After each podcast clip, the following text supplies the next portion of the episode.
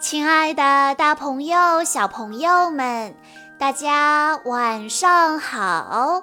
欢迎收听今天的晚安故事盒子，我是你们的好朋友小鹿姐姐。今天是来自广东省高州市的吴书浩小朋友的生日，他为大家推荐的故事来自。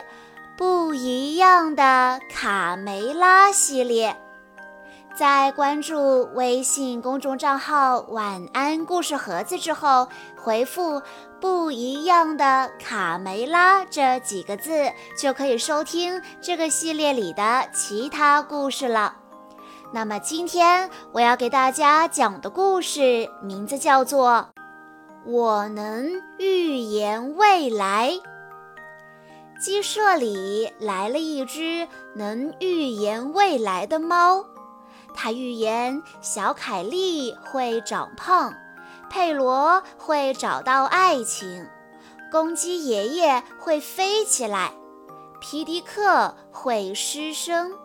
他甚至预言了鸡舍未来的首领，这可让卡梅利多无论如何都不能接受。预言猫说的话不光在鸡舍里掀起了一场轩然大波，还让三个坏蛋田鼠相互打了起来。这位自称是大预言家诺查丹马斯的猫到底说了什么呢？他的预言会实现吗？让我们来一起听一听今天的故事吧。下蛋下蛋总是下蛋，生活中肯定有比下蛋更好玩的事情。我要挑战荒谬的预言。这一天，鸡舍里来了一位不速之客。一只猫盘腿坐在树上，喃喃自语：“哦，我看见巨大的火球掉落在平原上。”豆豆妹急着问：“啊，火球落在我们这儿吗？”大家纷纷聚拢在预言猫周围，卡梅利多也跑过来看热闹。小凯莉，你在做什么？我在健身呢，否则我会变成一只浑身肥肉的大母鸡。卡门奇怪地问：“但你的身材完美极了，是谁说的你会变成一只肥大的母鸡呀？”小凯莉气喘吁吁地做着俯卧撑，说道。哎，哎呀，就是就是坐在树上的预言猫。哎呀，他可是预言家啊，他什么都知道，他能看到未来的事。我可不要变成大肥母鸡。卡门和卡梅利多不约而同地朝预言猫看去。未来的事，这么神？哦。我看见干旱、闪电、巨大的暴风雨，还有黑暗，一连数日没有太阳的日子降临在鸡舍。卡莎姨妈赞叹道：“太准了吧！暴风雨、干旱、换不出太阳的日子，我们都遇到过。”佩罗有点不服气，他说。这有什么了不起？都是发生过的事情了。再说一个关于我们鸡舍未来的预言吧。预言猫拿着水晶球沉吟了一会儿，说道：“我看见过不了多久，这里的母鸡就会爱上一只鸬鹚。”大家惊讶地看着佩罗。哇，不会吧！这儿的鸬鹚只有佩罗呀。预言猫转头注视着公鸡爷爷说：“我还看见有一只老公鸡将会飞起来，被载入农场的史册。”公鸡爷爷瞪大了双眼说：“啊，我？”预言猫微微点点头，便继续看着水晶球。卡门撇了撇嘴，问：“什么乱七八糟的？佩罗，你相信他的鬼话？”佩罗满脸洋溢着幸福，根本就没有听见卡门的提问。我还以为我这辈子都只能跟老海豹为伍了呢。卡梅利多望着佩罗一蹦一跳的背影，叹了口气，说：“看起来，佩罗他相信。”贝里奥从草垛里冒出头来：“我可不想知道关于我的未来。”你没什么好害怕的，这只猫啊，根本就是胡说八道。但愿吧。如果他对我说的都是可怕的预言，比如说我的羊毛掉了，或者我的蹄子、我的羊角，呃，太恐怖了。预言猫又接着说道：“哦，我看见，我看见有一只红色的大公鸡失声了。”卡梅利多和卡门跑进屋，爸爸，不好了！那只能看见未来的猫预言说你会失声。皮迪克正在屋子里打扫卫生，完全不知道外面来了一只预言猫。皮迪克觉得可笑极了。无稽之谈，随他怎么说，大家总不至于轻易的就相信他吧？记住了，孩子们。永远不要相信什么预言。皮迪克边说边走到门前，他突然看见公鸡爷爷。公鸡爷爷正雄赳赳地挺直胸脯站在墙头上。来吧，准备起飞！就像预言里说的，我要像金鹰一样翱翔。哦，不像金鸡。刺猬尼克问道：“皮克，他要来个金鸡跳吗？”“哦，不是倒栽葱就好。”公鸡爷爷奋力一跃，起飞！哇，我飞起来了！可是还没有两秒钟，啪！公鸡爷爷重重地摔落在地上。爷爷，你还好吗？哦，没事，只是起飞后的一点小意外吧。卡梅利多愤愤地说：“你会弄伤自己的，公鸡爷爷，别再相信那个预言猫说的话了。”预言猫向大家问道：“谁还想知道未来？”卡莎姨妈不好意思地问。呃，你能从蛋壳里看到我的命运吗？呃，什么时候我的白马王子会出现呢？预言猫说：“很快，我亲爱的朋友，我甚至看到你的王子是只飞鸟，住在一个豪华的木桶里面。”这时候，卢茨佩罗说：“卡莎。”卡莎姨妈说：“哦，我亲爱的佩罗，原来我们两个就是天生一对呀！哦，卡莎，我的今生挚爱；哦，佩罗，我的白马王子。”豆豆妹在一旁欢呼：“太感人了！卡莎姨妈终于找到了幸福的归宿。”卡梅利多走上前质问预言猫：“嘿，你怎么知道未来将要发生的事的？”预言猫反问道：“哦，是你要预测未来吗？卡梅利多问道。你难道没有看出我是卡梅利多吗？鸡舍里未来的首领。预言猫突然睁开眼睛，指着小刺头说：“首领，这是你现在的想法，但未来是不会实现的。他，小刺头，他才是未来的首领。”小刺头惊讶地张大了嘴巴。啊，我？你是说我吗？卡梅利多完全没有想到这个结局，他问道：“为什么？为什么是小刺头？不可能是他！”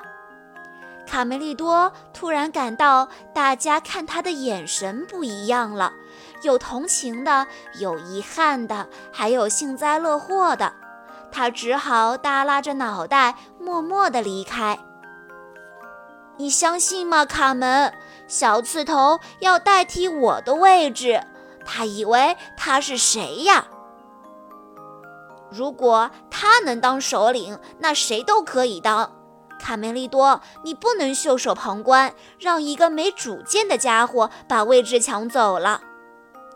小刺头一改往日懒散的样子，在小鸡们面前展示他的肌肉。走开，卡梅利多，这是我的地盘。作为将来这个农场的首领，我命令你。大嗓门嘲笑道：“就凭你们俩也想夺未来领导的位置，自不量力！”卡梅利多，让他见识见识你的厉害。于是，卡梅利多向小刺头发出挑战：“小刺头，咱们比试比试。”卡梅利多挥舞着拳头：“你永远都不会成为首领的，趁早回自己的窝里，除非你想找不自在。”小刺头不屑地说。醒醒吧，可怜虫！你是不可能和命运对抗的。正在这时，公鸡爷爷准备第二次试飞。预言家说了：“我能飞，我就一定能做到。”话音刚落，啪！公鸡爷爷再一次重重地摔在地上。哦不，公鸡爷爷！皮迪克去找预言猫算账。我真是受够了这只猫。小刺头问大嗓门：“大嗓门，你觉得皮迪克会把猫赶走吗？如果他把猫赶走了，那我就当不成首领了。”“不会，他都自身难保了。”卡梅利多。我小刺头作为未来首领，已经有两个铁杆粉丝了，太过分了！卡梅利多气得大喊：“大骗子，胆小鬼！我们找个宽敞的地方一决胜负。”就凭你挑战我，卡梅利多，你是要付出代价的。弱者灭亡，强者生存。我还有个助手，大嗓门，我的左膀。哼，我也有个助手。小胖墩自告奋勇地说：“我是小刺头的右臂。”这时候，田鼠普老大从灌木丛中跳出来，他得意地说：“嘿，瞧瞧这送上门的鸡肉串！哈喽，小伙子们！”小鸡们万万没想到，他们的争斗会招来坏蛋田鼠。呃，怎么办呀？我们赶快逃吧！救命呀！田鼠普老大说：“我要让你知道谁才是强者，抓住他们！”小伙伴们撒腿就往回跑，但小刺头慢了一步。卡梅利多急得大喊。快跑啊，小刺头！小胖墩和大嗓门跑在前面，大喊着：“救命啊，救命啊！”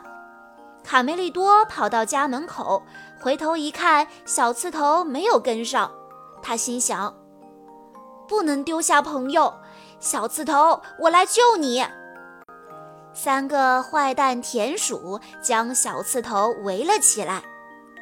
刚才你说农场未来的首领是你？小刺头连忙摆手否认：“呃，不是的，不是的，我不是什么首领。”卡梅利多没有猜错，小刺头果然被抓住了。他大喊：“放开他！你们这群坏蛋！”田鼠普老大按住卡梅利多的头说：“哟，看呐，来了个英雄！”田鼠细尾巴开心地附和。孤军奋战啊！你小子太不自量力了吧？克拉拉问道。把它们烤了吃，还是煮了吃？笨蛋，先带回去再说，免得又跑了。于是他们将卡梅利多和小刺头装在麻袋里，迅速地扛回森林。小胖墩和大嗓门躲在灌木丛中。完蛋了！这下一个首领都没了，快回去告诉大家这个消息吧。与此同时，公鸡爷爷拄着拐杖，一瘸一拐地找预言猫算账。你的预言都是假的，我根本飞不起来。另一边呢，卡莎姨妈和卢茨佩罗也争吵起来。佩罗说。哦不，我亲爱的肥婆，我到底是做错了什么？卡莎姨妈说：“佩罗，我告诉过你，不许叫我肥婆，庸俗！你对我说的全是谎话。”卡莎姨妈愤怒地扇了佩罗一记耳光。卡莎姨妈指着预言猫说。还有你，你这个骗子，赶快给我一个新预言，必须是真的，否则小心我撕烂你的嘴！预言猫见势不妙，想躲起来。哦，诸位息怒，诸位息怒，我去思考一下，马上回来。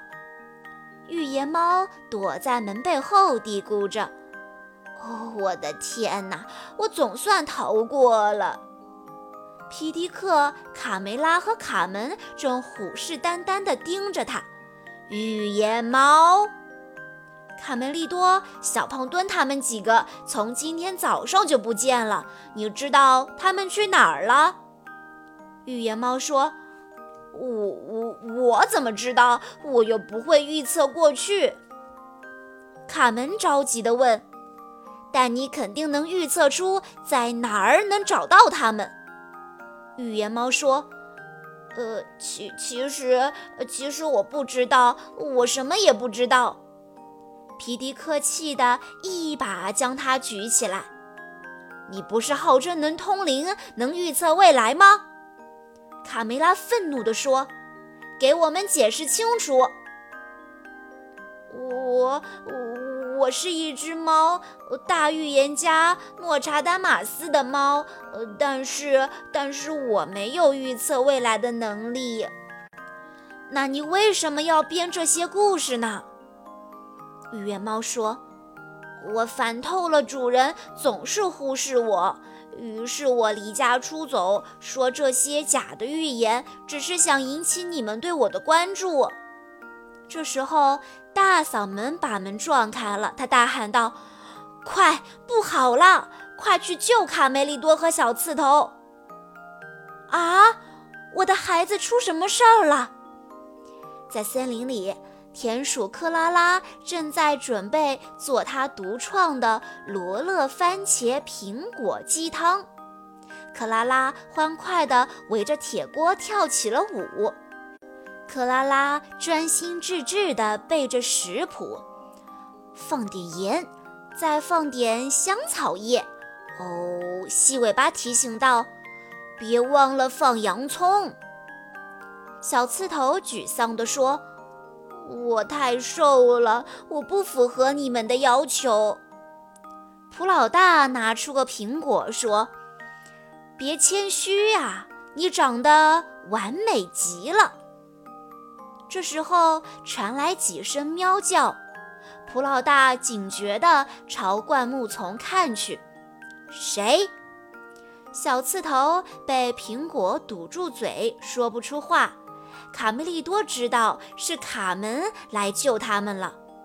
卡门和预言猫走出来说：“是我们，向你隆重地介绍一下，这是猫斯丹马斯，他是一位大预言家。”预言猫接着说道：“想知道你的未来吗？我猫斯丹马斯可以告诉你。啊，竖起你的耳朵，我看见，我看见。”灾难即将降临，同时又伴随着荣耀。蒲老大挥舞着拳头：“你搞什么鬼呢？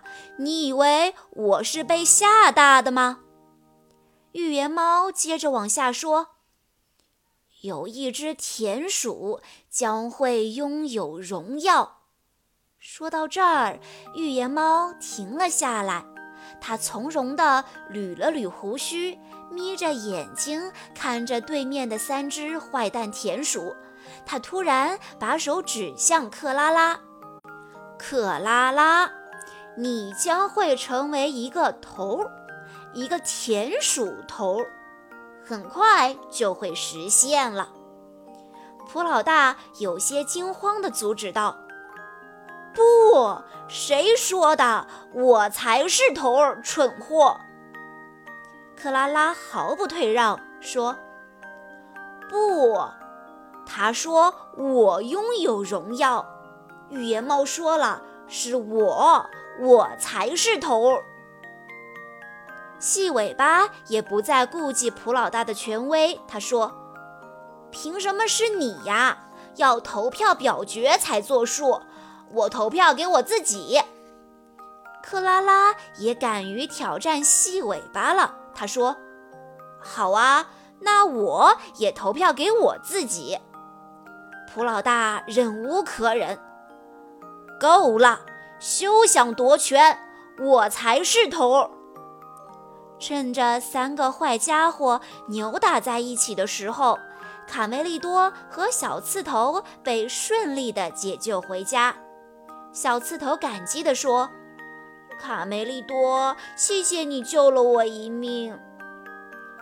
我们应该感谢猫斯丹马斯，如果没有他配合，我们都被煮熟了。”小凯莉，停下来吧！猫的预言是不会实现的。兴许吧？谁说的准呢？反正我不要变成肥母鸡。我看见一个浑身是刺的球在生气。胡说，你才是球呢，尼克。皮克，瞧你的样子，我确实说准了。现在是卡门介绍诺查丹马斯的时间。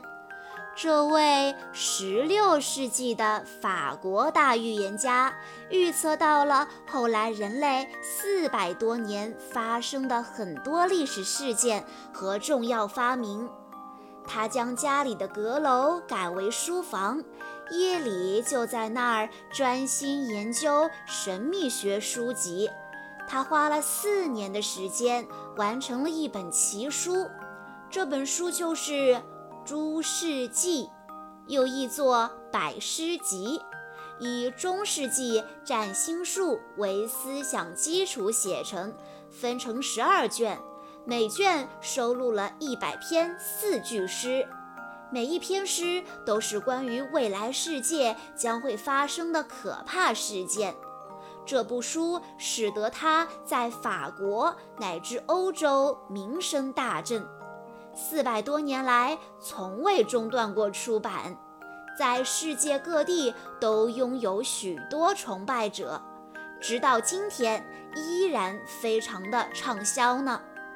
说不定百诗集里就有关于鸡舍的预言，就像我遇见鸡舍里将出现一只奇怪的蛋。好啦，小朋友们，以上就是今天的全部故事内容了。在故事的最后，吴书浩小朋友的爸爸妈妈想对他说：“亲爱的书浩，今天是你六岁的生日，爸爸妈妈和弟弟在这里祝你生日快乐。这段时间里，爸爸妈妈看到你努力学习篮球和英语，还积极帮忙分担家务。”在爸爸妈妈心里，你是最棒的哥哥，我们永远爱你。希望你可以在接下来的人生里享受学习的过程，保持内心的平和，感恩身边的美好，做个快乐的 Happy 哥。你一定会成为一个快乐、坚强、自信的小小少年。我们永远爱你。小鹿姐姐在这里也要祝吴书浩小朋友生日快乐。好啦，今天的故事到这里就结束了，感谢大家的收听。更多好听的故事，欢迎大家关注微信公众账号“晚安故事盒子”，也欢迎家长朋友们添加小鹿的个人微信：三幺五二三二六六一二。我们下一期再见喽！